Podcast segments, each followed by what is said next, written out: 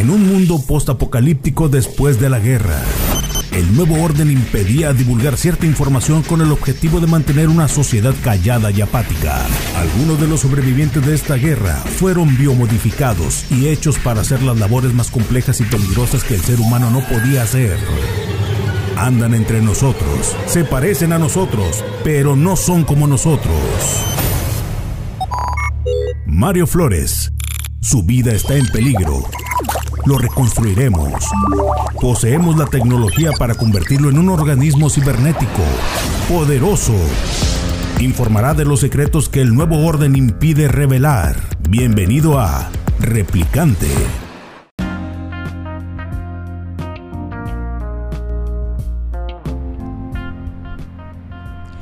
Hola, bienvenidos a este espacio de replicantes. Soy Mario Flores. Tenemos aquí a Lalo Redondo. ¿Cómo estás? Mi Lalo. Gusto, mi Lalo. sa- gusto saludarte, mi Mario. Este, en eh, la consola también mi Mario. Este, Mi pues, Mario. a- adelante, hay, hay mucho, hay mucho que comentar en el tema que, que traes este establecido en esta mañana.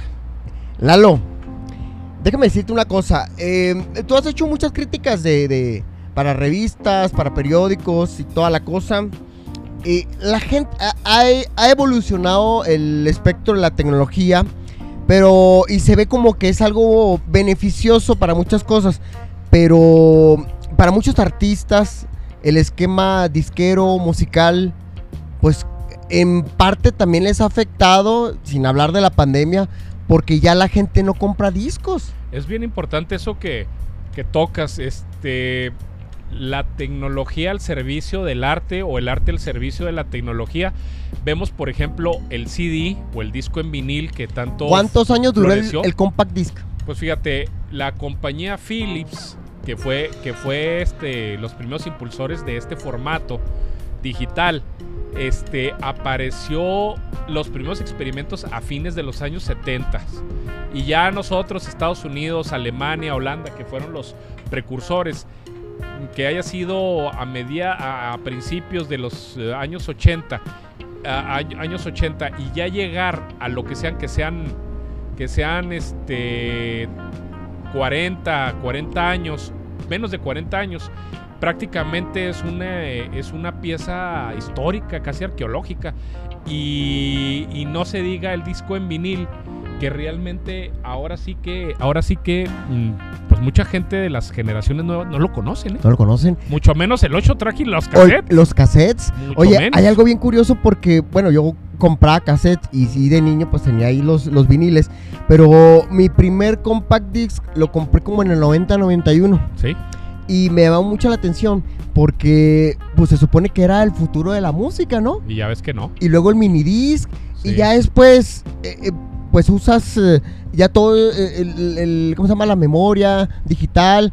Y luego si te pones a ver, bueno, empieza a crecer el, el espectro digital, como Napster en su momento, y llega un Lars Ulrich a atacar el, a el demandar, proceso. a Creo que en parte tenía razón el baterista pero, de Metallica. pero en parte no, porque, porque, por ejemplo, él, que es un sinvergüenza por ganar más dinero, estoy de acuerdo, estaba rompiendo. ¿Por qué los fans están enojados? Porque ellos lo que estaban haciendo era bajar música digital y en, y en una primera fase era el intercambiar música, no obtener beneficios El económicos. detalle es que también, este, creo que él quería demandar a todos los que habían bajado, pues Así- fans. Así es, y no podía. Sí, ¿verdad? Sí, porque. ¿Esa era la intención? Sí, sí, porque de, de alguna forma, pues obviamente él estaba perdiendo dinero, pero lo que estaban haciendo los fans era intercambiar la música. Lo Es decir, es decir, no, no, no ibas a, a venderla o, o- o piratear. No. O déjame decirte una Lo cosa. estás escuchando para, para uso. ¿Cuántos cassettes? Es más, un amigo que tenemos en común, Ordóñez, me dijo que él era muy, muy, muy fan de, de Metallica. Este, y me platicó que en Alemania eh, era muy frecuente y él compró, y además de que eran caros, los cassettes eh, piratas de Metallica que tocaron en un bar eh, a principios de los 80. Que en un bar, una grabación, se escuchaba malo. Pero había muchas. Es más, incluso Lars Ulrich comentó precisamente ese detalle: de que, eh, pues, ¿cómo conoces a Metallica? Yo, un cas- el por un primer cassette, cassette, por un de Metallica que vi precisamente era un cassette pirata. Sí, bueno, un- una grabación, pues no Sí. pirata, pues era una grabación. era una grabación, pero, pero también a mí me de parece. un que- original. a mí me parece que estos uh, artistas. Así se da a conocer todas las bandas, ¿no? Sí, artistas connotados eh, no entendieron que la palabra o, o el llevar música, si no en un esquema oficial, eh, o eh, este, ahora que les llaman o que les llaman desde hace años botlegs, este, creo que no se han cansado de hacer dinero. Y creo que Napster como tal, pues era una plataforma para distribuir música desde el artista más desconocido hasta el más conocido, sin que se lucrara. Claro, a lo mejor ya con otro esquema, los, los dueños que ya tenían este otro plan, se van a la corte y claro que le dan el fallo a favor de Lars Ulrich y compañía. Pero me parece que, a mí me parece que fue un acto muy desvergonzado de él. O sea, el que se tenía que meter si ya eran millonarios. Ahorita, ahorita es la banda, la banda de, de, rock duro o heavy metal, etcétera, la que más cobra a nivel mundial. O sea, ¿qué quieres? Ya tienes whisky, ya tienes este. Eh, tenis, tú dices que ya, ya al tener dinero no. Ya basta. O sea, hay un momento en que tú dices, si, lo, si ustedes los vieran cuando vinieron en. Cuando vinieron en, en, en 1986 a, al Paso, Texas, pues eran unos mugrosos que tenían muchos sueños, tocaban muy bien, acabaron, eran el telonero de Ozzy Osbourne, pero no tenían esos alcances en la imaginación que iban a lograr hacer millones y millones de dólares. Cuenta según un, un artículo que el día que cuando ya este tenían al, al reemplazo de, de Jason Newsted ya para meterlo, le entregaron un millón de dólares a, a, Robert Trujillo y queremos que vayas a estar en la banda, te vamos a estar probando, etcétera, etcétera, te va a tocar esto, pero ya ya te un millón de dólares, como si un millón de dólares fueran 20 centavos. Entonces, si puedes pagarle en una mañana, en un café, un millón de dólares, pues quiere decir que tú tienes 100. Hay bandas eh, que ya cuando lograron ese detalle ni siquiera se metieron, ¿verdad? Sí, claro, y además, y además artísticamente. ¿Cuántos? Pues, ¿Qué puedes hacer? ¿Cuánta? Yo sí bajé este chorro de canciones y todo, hasta con virus y toda la cosa. Pero ahora ya ves que lo puedes bajar en, eh, precisamente en Spotify. Incluso tú lo ves en YouTube y lo puedes transformar en MP3. Sí. Entonces ya ahorita ese, ese detalle pues ya no es negocio. Y el ahora las disqueras, según destacan, que ahora el negocio de ellos es precisamente hacer conciertos. Es lo único. Es lo único para sí. hacer dinero y para poder y, ser. Y la, y la, otra sería, aunado con esto, que, que esperemos eh, frecuentemente se rompa el problema de, de, la pandemia para el próximo año en lo general. Este, el grupo va, toca, y la otra que le funciona, si es que le funciona, es de que sea una mercadotecnia económicamente estable o barata o a precios accesibles para toda la audiencia para que vendas playeras, calcamonías, CDs, pósters autografiados, que salques la foto por 10 dólares con tu artista favorito. ¿Por qué? Porque ya se perdió lo que ellos hacían no de regalías. No van a vivir de eso, tienen que hacer más conciertos. Oye, algo bien curioso. Este, hace, durante esta pandemia, pandemia, este, me llama la atención porque ahora hicieron las estaciones de radio eh, entrevistas precisamente por, eh, por Zoom Sí. o Skype o algo. Ajá. Y me tocó ver de una artista que se llama Bene o Bini, es Sí. neozelandesa, Sí. que tiene una canción micha que se llama Super Lonely, Super Lonely. Bueno, el punto es que cuando la estaban entrevistando, este, creo que una, pues se le hizo raro porque el cuarto era muy sencillo Ajá. con su ropa y luego pues no tenía un closet, tenía estaba el cuarto grande, pero era de un cuarto de una muchacha, de una joven pues muy común y lo que tú esperas a lo mejor de un artista es que esté acá rimbombante con eh, con muebles caros o si me explico, estaba muy austero su cuarto y cuando termina la, la transmisión eh, dejan un detallito y creo que es una de las conductoras, era de Capital Radio, una, eh, este, una estación este, inglesa. Y destaca y dice, oye, que, que su cuarto se parece al mío, creo que dijo Sí, la, la sí. locutora. Porque sí es cierto, pues tú, tú ves a lo mejor alguna entrevista y pues ves acá este, los premios y todo. Y algo le comentó el conductor que le algo sobre sí como que el cuarto porque quería como que querían ver la ropa y todo y se y sí resaltó el cuate cuando le contestó a la locutora Sí. pues que también están en pandemia y pues cómo vendes Claro. en primera ya no vendes discos, porque pues todo está digitalizado, lo puedes intercambiar, pasar, hacer de todo.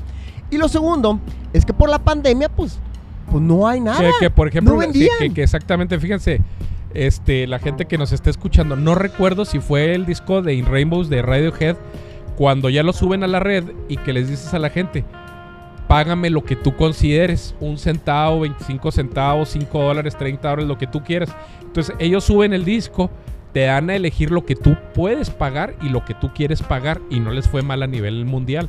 Es decir, no era gratis, pero tú podías donar un dólar, 25 centavos, 30 pesos y a nivel mundial les fue bien. Entonces la gente que ya en el formato digital salió en físico, pues ya por ejemplo lo podías tener en digital y sabes qué Mario, pues aquí tenemos 20 pesos, vamos a poner la cuenta de Radiohead este, damos 20 pesos y te, y te regalan Oye, es algo muy chido eso. Y a mí se me hace bien. Es a lo que te refieres. Es a son donaciones. Lalo, es a lo que te refieres que ya son bandas que hicieron dinero. Sí. Y ya no les importa que la gente masifique su música. Ahí te va. Pero Metallica no lo hizo. Pero con el disco nuevo que, no, es más dinero. Sí, o sea, ellos te están diciendo ahora con este. Con Balvin y con, con, con Balvin, con, este, Juanes. Es, una vergüenza lo que, lo que está pasando. pero, pero seguramente, como también salió en el, en el formato físico, pues de pérdida de valer como 40 dólares o si no es que más, porque son muchas versiones de, de su música, el álbum negro. Entonces, a mí se me hace muy sano que tú vendas tu música, pero también no exigir un precio porque tú estás tratando ya no con el sello o el record label, estás tratando con el grupo. Oye, ¿sabes qué, Mario? Mm, este, ¿Cuánto me vas a donar del disco nuevo? No, pues que 15 pesos o 16 pesos. Bueno, ellos ya no perdieron porque ya hay una donación. Si tú quieres de 16 pesos que no se compara con lo que gastaste en el estudio, en las fotos de imagen, pero los te estás vendiendo. Oye, fíjate, otra cosa. Pues antes cuando comprabas los discos, tanto los viniles como los compact discs, incluso el mismo cassette, este, pues se perdió el, la parte del arte de cómo veías el librito. ¿Te acuerdas que tenía un librito? Por decir, yo recuerdo la fotografía y todo. Yo recuerdo el de uno de los em, discos de los Stone Temple Pilots. Eh, tú veías y la fotografía estaba padre porque tenía la letra así muy bien decorada y todo el, rollo. El arte muy bonito. El arte estaba muy bonito y eso era lo importante también de comprar un disco compacto. original. Y ahora, pues vamos. Han, desplazado al artista. Han desplazado los diseñadores. A, los diseñadores, claro. ¿Qué va a pasar? ¿Qué, va, ¿Qué va a suceder? Fíjate, mm, recuerdo este cuando Pearl Jam, ¿te acuerdas? Cuando Pearl Jam está enojado con ¿Quién era? Ticketmaster, Por los boletos tan caros. Por la, por, uh, vamos a decir, la comisión tan Esa parte se me hizo muy padre de ellos, y, pero también les afectó. ¿Cuántos años dejamos de ver a Pearl Les afectó porque obviamente un gigante, vamos a suponer aquí este, estos mugreros de Ocesa, ¿no? Este, eh, eh, eh, es, es, también capitalizar. Tú tienes al artista y dices tú, no sé, tenemos un aforo de 20 mil gentes.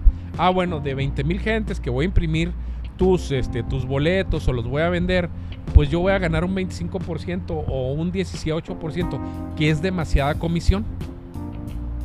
No, no, le estoy hablando me que Dinos, sí. Que es demasiada comisión y me, y me parece que eso eh, vuelve a la música mucho más fría, en mucho más negocio y los involucrados directamente con la música ganan menos y pierden más.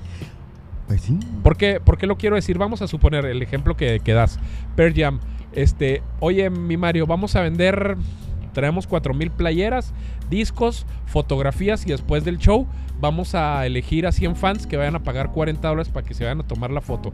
Ya está esto. Pero ¿por qué le tienes que pagar a Ticketmaster o a Ocesa o a cualquier otra compañía más de lo establecido de una comisión que pueden ser 25, 18, 30%. Yo la verdad pensé que esas... Es, demasiado. Yo pensé que los costos, o más bien el, el precio, yo pensé que la banda establecía el precio, no sabía que... No. Eh, ellos, por ejemplo, por ejemplo, hay, una cosa, tú tienes al promotor, tienes al grupo y tienes, y tienes al, y tienes al, al, al que hace los boletos.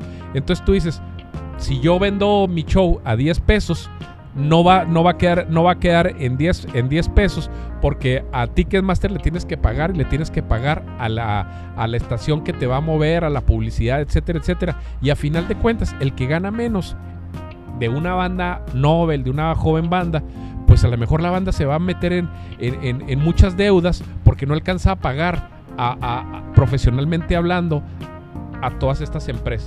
Oye, fíjate, ahorita que comentaba, de hecho, Mayito aquí nos, este, nos comentó, si es cierto, ya tu, tu carro ya no tiene ni para cassette, Sí. disco, ni nada. Más que el auxiliar, la Eh, USB. eh, sí, la, la USB. Hay algo bien curioso, ahorita volviendo al tema de Pearl Jam. Este, eh, hace buen rato que, que se Mix Up o en Walmart, veías eh, que Pearl Jam tenía las grabaciones de los conciertos en cada ciudad. Sí, Y venía que Londres, que Japón, Sí. que... Y yo estaba, me acuerdo en ese tiempo estaba buscando el de la Ciudad de México. Y pum, estaba, porque venían, y, y- pero en, eh, la portada era solamente como en color cartón, pues como Sí. un cartoncillo. sí, Y decía Pearl Jam y atrás venían las, eh, como las canciones y las ciudades. de la ciudad. Era algo muy extraño y muy raro. Dije, y ese día dije, hijo, no traigo dinero. Y al día siguiente, creo que esa misma tarde volví y ya no estaba el de la Ciudad de Sí. México. Dije, chin. ¿Y en qué formato venía? algo- no, en disco compacto. En disco Y compacto. estaba algo muy padre. Y yo pensé que iba a ser algo como recurrente, o sea, que lo iban a dejar. Y no, era uno más una, una temporada y se me hacía bastante padre. Sí. Ellos lo hacían por evitar la grabación de estudio, Sí, por tener algo original de tu ciudad donde fuiste de a tu verlos. ciudad donde fuiste a verlos. que a mí se me hace es que son otros esquemas de mercadotecnia. A mí me parece que, que el artista, y, y yo lo siento por todos, por el periodismo, por, por todo lo que ha dejado la, la crueldad y la falta de comunicación con la, con la pandemia. Pero a mí me parece que los artistas están destinados. No sé si vaya a funcionar esto de que tú vayas a tocar desde una plataforma para que te vean y que tú pagues. Se me cuesta trabajo todo ese formato. Pero si no se arregla esto en breve, ese va a ser el futuro de la música, lamentablemente. Porque realmente los artistas fuertes, por decir una, en, en México quiero aclarar, y sobre todo en español, este, pues ya no hay pop ni rock. ¿Sí? O sea, ves fuerte a Dana Paola, pero pues bueno, ella hace series de televisión, Sí. no sé qué, creo que también vende por Spotify, ¿verdad? Sí, también. Cada vez cuando tú Sí. lo pones o Sí, lo claro. bajas o algo te cobran una cuota.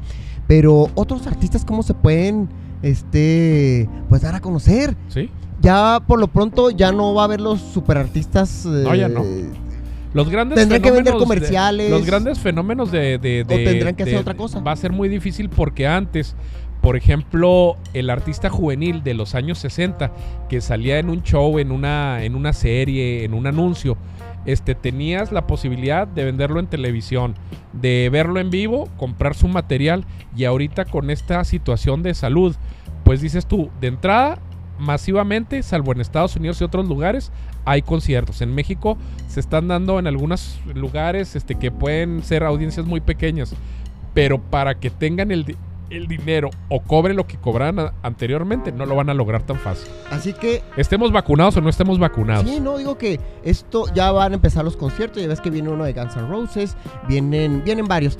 Aquí el detalle es de que, pues antes tú podías vivir de las regalías de los discos. ¿Sí? Eh, yo fíjate, yo tengo en Twitter a, mm, el, al cantante de, válgame, de Whitesnake, este David Coverdale. Sí. Y creo que destacó ese detalle que ya ves que ya no vive en Londres, vive Sí. creo que en Estados En Unidos, Estados ¿verdad? porque Unidos. ya le sale muy caro vivir en- Por los impuestos. por los impuestos. Y sí puso ahí de que cómo le hacían ahora a los artistas, un tuitazo puso, porque antes vivías de las regalías, vivías... Oye, no. Y ahora cómo le hacen con la pandemia, Sí, no, ya los, no. los artistas nuevos. No, no, no. Están destinados a desaparecer. Sí, o sea, ¿cuántos Porque no artistas? pueden hacer y, y no, y no les quitamos el mérito. Por ejemplo, a mí, a mí Qué un, difícil. Un, un fenómeno que cuando recién surgió Lady Gaga, que no me gusta todo lo que hace, pero creo que es una artista eh, muy completa, muy entregada. No me gusta muchas cosas de lo que hace. Pero, pero con el escándalo o sin escándalo, cuando, cuando tenían otra capacidad de vender su música, no como ahorita. Ahorita eh, vamos a suponer, no sé, una maestra de danza, un pintor, este, un compositor. Pues sí, sí puedes sacar a través de la red con un videíto, pero ¿cómo lo vas a hacer para comercializar? O sea, vas a terminar en que tu trabajo sea como con donaciones, con donativo, mientras esto no se arregle. Hay otra cosa, bueno, ahorita que estamos comentando aquí fuera del aire, era precisamente de que a lo mejor vamos a ver eh, discos o vamos a ver una plataforma con hologramas. ¿Sí? A ver, este, como que Sí. comentaron ahorita que pues sí, vamos a ver qué canción quieres. Y sale el, el cantante en holograma ¿Sí? eh, interpretándote tu rola. Pudiera Y ser te, y te va a preguntar ser, ¿no? que si cuál quieres y a lo mejor ese servicio pueda ser este realizado por una empresa eh, Spotify o puede ser pues de algún cable Netflix o etcétera etcétera y que lo tengas al mes para que si tú no conociste a este artista y además también lo que yo creo les voy a poner un ejemplo para que la gente que nos esté escuchando, no necesariamente todo el desarrollo tecnológico sirve. Yo recuerdo cuando salieron estos cuchillos eléctricos. Sí. Díganme Sí. ustedes, digo, con todo respeto, pues no creo que ustedes este, utilicen un cuchillo eléctrico. o sea, hay productos que con la tecnología los creas, pero no sirven para nada. Es a lo que vas que puede suceder ahora con. con- Pues yo creo que Con la música. Yo creo que la música vendrán otras plataformas no te vayas muy lejos, y Lalo. muy cercanas. Este, con, con tanto digital, ¿no? Está ahorita la viuda negra, este, Scarlett Johansson demandando a Disney porque pasó la película mm, en la plataforma Sí. de Disney. De Disney. O sea, es a lo que vamos. O sea, que pues bueno, la idea, según eh, entiendo de la demanda, es que ella quería que primero saliera en cine Sí. para Y luego, vender sí, y todo, y porque luego es la plataforma. productora. Porque Sí, es la claro. que- pues, ¿por qué?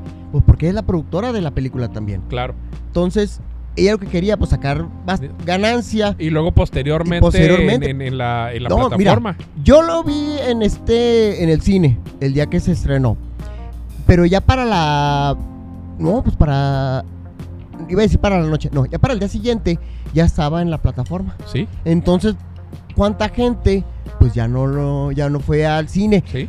Entonces, el, el detalle y el espectro digital es que sí beneficia para tener más cercanía, pero también el costo. Pero también, mi Mario. El e- costo para ti no, no te impacta, Sí, pero sí para el artista, ¿no? así es para el artista. Pero, por ejemplo, no sé. Este, a lo mejor. A la, a la mejor, este. Va a ir una familia de siete personas al cine. Ve cómo están los costos de, de- de- de las salas, Sí. de las salas comerciales. Honestamente, sí hay algunas salas que valen mucho la pena, pero es excesivo el cobro. Entonces, esas siete, esas siete personas que tienen una pantalla muy padre en su casa, pues van a hacer cena, palomitas, soda, pizza, y se quedan en su casa viendo a lo mejor el Mandaloriano o viendo un capítulo de, de, de, ¿cómo se llama? De la Maro Ataca de nuevo, etcétera, etcétera. Y ya se quedan en su casa y ya, y ya disfrutas. Pero entonces, y se los voy a decir una cosa así rápido antes de que se nos vaya el tiempo. El día que yo conocí a Quentin Tarantino en el, en el festival de, de Morelia, estaba cenando con uno de los dueños de Organización Ramírez, dígase, entiéndase, Cinépolis, y una cochinada de la gente, en lugar de, de tener una idea de bajar costos para la gente que no puede, no, tú tienes que cobrar el precio tal y no los dejas entrar si no te eh, pagas la cuota. Entonces, te obliga a la piratería, te obliga a quedarte en tu casa. Si tienes 7, 8 de familia que no pueden pagar esos costos, terminas viendo una plataforma quizás pirata, no pirata, Roku, Disney, etcétera, etcétera, y te quedas mejor en tu casa. Pero realmente quienes a- les afecta, les afecta a toda la industria, al artista, al cine, a ti. ¿Por qué? Porque es, de- es demasiado, es demasiado los costos. La- yo pienso... Tú dices entonces que en este detalle pudieran mejorar los costos para que vuelvan otra vez, en este caso, los discos, tanto los Rápidamente, viniles, y rápidamente, discos compactos, sí. pudiera ser. Decían, acuérdense cuánto te costaba un CD, Mario. Así rápido, Uy. lo que tú te acuerdes. Eh, el último creo que fue como 150 y uno porque pedí precisamente de, 200. cover, de cover del page. No, me costó como 350 Bueno, porque no lo tenían en era, era existencia. pedido. Bueno, Sí. bueno, se dice, se dice la gente que sabe de la tecnología y del marketing que te salía crear con todo y arte, librito, CD, portada, alrededor de 79 a 89 centavos de dólar. Así. Entonces no es posible que tú lo vendas a 1500% más. Es decir, no quiero que me lo regales, pero dámelo en 50 pesos o 40 pesos. Pero y, sabes, y sostener la tecnología y, y pagarle al artista, al músico, a los derechos de autor, a los artistas. Y, realmente lo que se han aprovechado es que el producto está, está Sobrevalorado. lo- sobrevalorado porque lo estás vendiendo en 1500% o 200, 300%, cuando un CD originalmente ya ganándole, en un dólar ya le ganabas. Oye, pero déjame decirte una cosa. Tienes toda la razón. Mm, tú ves ahorita que ya medio se quiere salir de la pandemia, estamos en semáforos más amables, pero eh, tú ves eh, tanto restaurantes, lugares, eh, imagínate en el, la compra de música, en lugar de ser más barato, aumentaron los precios. Totalmente. Tú vas a un restaurante y tú ves que es más caro todo. Sí, sí. Cuando se supone que la sintonía o lo que venía Sí. precisamente era reducir costos sí. para ser más accesible y fue todo lo contrario. Entonces lo que dices, Sí. pues ojalá que, que Sí. pudiera ser. Y no, va a ser di- difícil. Mira, para decir cuántos, cuántas personas, un promedio si tengas a lo mejor el, este, el, el- el comentario. Eh, se da más en Estados Unidos del comprar el, el cassette, el petróleo, el, Sí. el- el vinil, perdón, Sí, el vinil. o el compact disc. Sí. Y sí lo siguen sacando, ¿verdad? Sí, ya son ediciones muy menores que tú vayas a buscar música. Y, perdón, y- y- si, hay, si hay público. sí, claro, pero ya no, ya a una cierta edad, por ejemplo, las generaciones actuales es puro digital, ¿eh? Es puro digital. Y para la gente grande y eso más o y a menos. nosotros que digamos que el CD o el vinil como mero mero dato histórico o tener una pieza histórica, este sí lo tenemos, pero ya si tú dices, pues tengo tengo un buen equipo de sonido y voy a gastar de 30 a 40 dólares, pues ya es decisión muy personal, pero me parece que el problema es de que no nos hemos puesto de acuerdo ni la industria o lo que queda de la industria con la ciencia al servicio de la tecnología con el artista, porque si Metallica ya tiene ganado toda su vida, pues difícilmente te van a regalar un concierto eh, para un donativo para niños con cáncer, eh. Pero, pero se ha vuelto muy cruel la industria y muy este muy, muy, muy convertida en eh, muy materializada. Y yo creo que eso ha sido un error. Yo no, yo no soy salvador de nadie, ni les voy a insistir. Si me lo creen, qué bueno. Pero yo creo que tiene que haber un boicot de parte de la gente porque son costos excesivos. Pues sí, no, y los boletos, imagínate ahora para un concierto. Pero yo digo que en ese detalle, pues tienes toda la razón. Ojalá que hubiera un poquito más de accesibilidad para que se detonara en volver todo, toda esa compra. Porque quieren, mira, pues de comprar canciones en digital y tenerlos en el teléfono cuando pues ya puedes bajarlos. Ya, ya hay muchas formas de poder Ahora les voy a decir una cosa, se va a oír absurdo y, y a mí me parece, a mí me parece que es muy contradictorio, ¿verdad?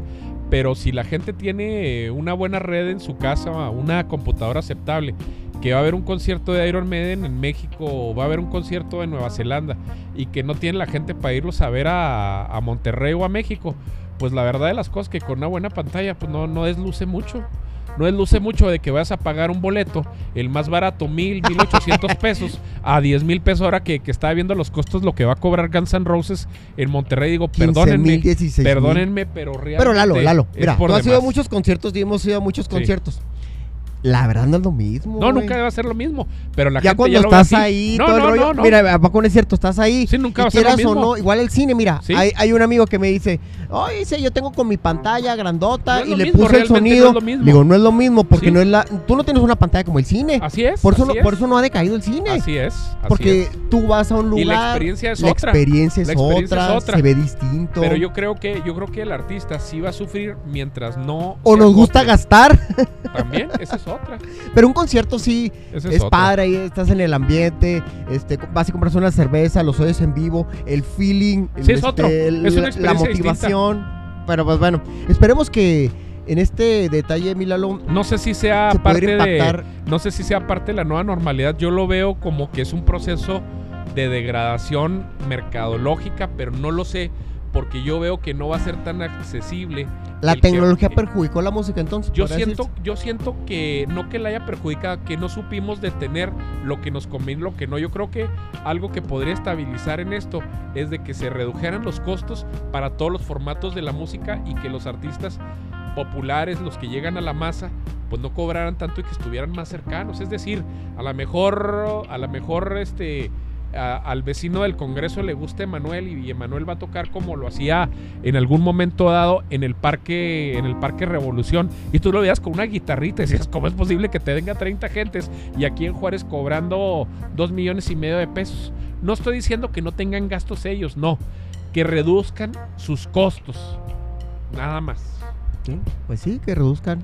Y pues para se fortalezca sobre todo la música en español. que está prácticamente en el olvido Porque ves, bueno, pues es reggaetón, hay muy poco pop, sí hay pues ya no, por lo menos muy pocas bandas este rockeras, ni se diga, o sea, pero bueno.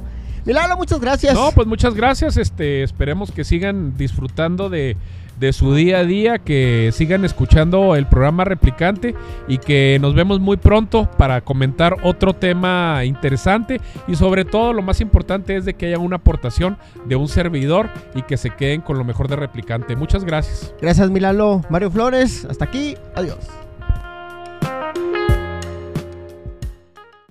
Este espacio digital se autodestruirá a los 3 segundos de haberse revelado. 3, 1.